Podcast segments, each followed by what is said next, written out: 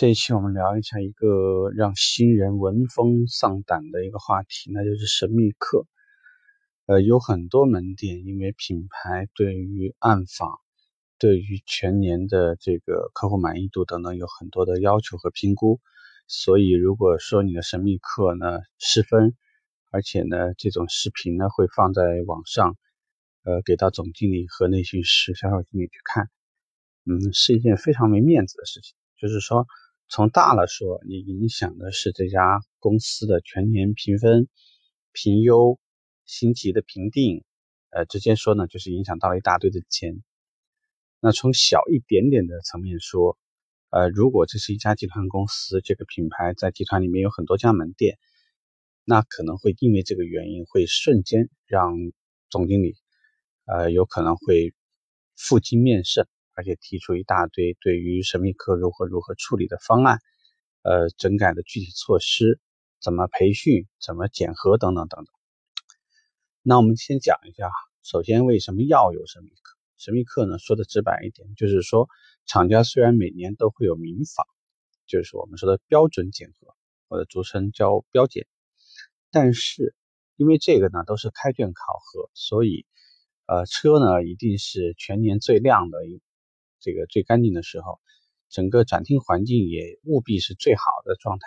销售顾问的着装啊，这个潜在客户登记啊，包括就是所有的东西，因为你都造了一大堆假，整个重新造了一遍，所以呢，导致呃这种检核原则上讲不应该出问题。出问题我们反而说是不应该的。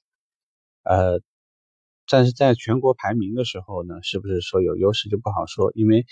各家的评定要求不一样，有时候你什么都比别人做得好，但是因为你的区域贡献度不好，或者上报量呢，并不是在第一梯队里面，那在这方面也一样是吃亏的。但是暗访呢，就是另外一种状态了。暗访呢，就是说厂方委托第三方公司，他会到门店里面按照标准的流程整个走一遍，这个时候销售顾问。呃，这个接待标准是不是合格呀？有没有带胸牌？有没有递名片？我有自我介绍？有没有去分析一下客户的需求？有没有给客户提供一个非常标准的产品介绍？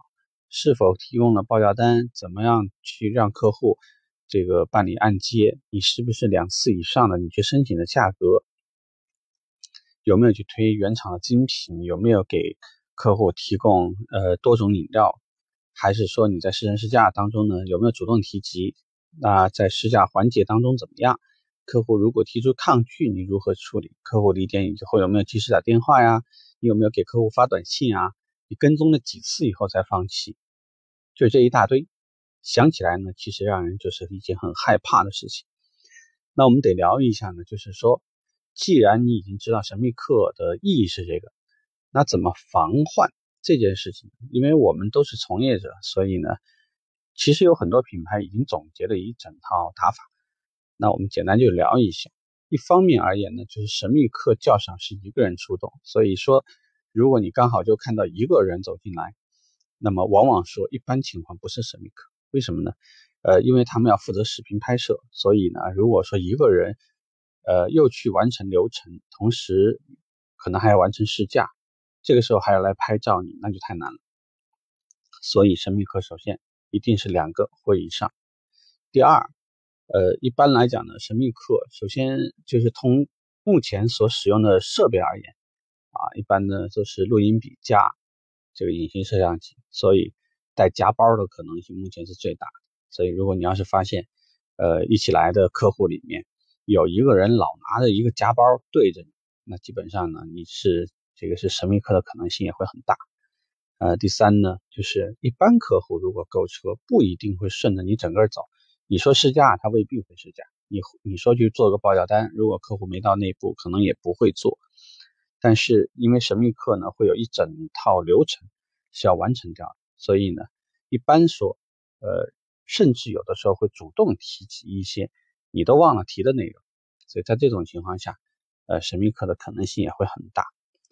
呃，我们不是说现在你一味的去想着怎么去这个应对考核，而是说你日常的工作如果是下意识的按照标准流程去做的，其实呢，哪怕神秘客来了，我相信呢，对你来讲也没有任何影响。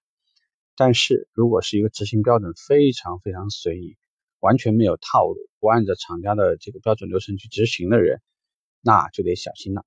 那现在是年底，千万不要中招。OK，这个话题我们就聊这吧，拜拜。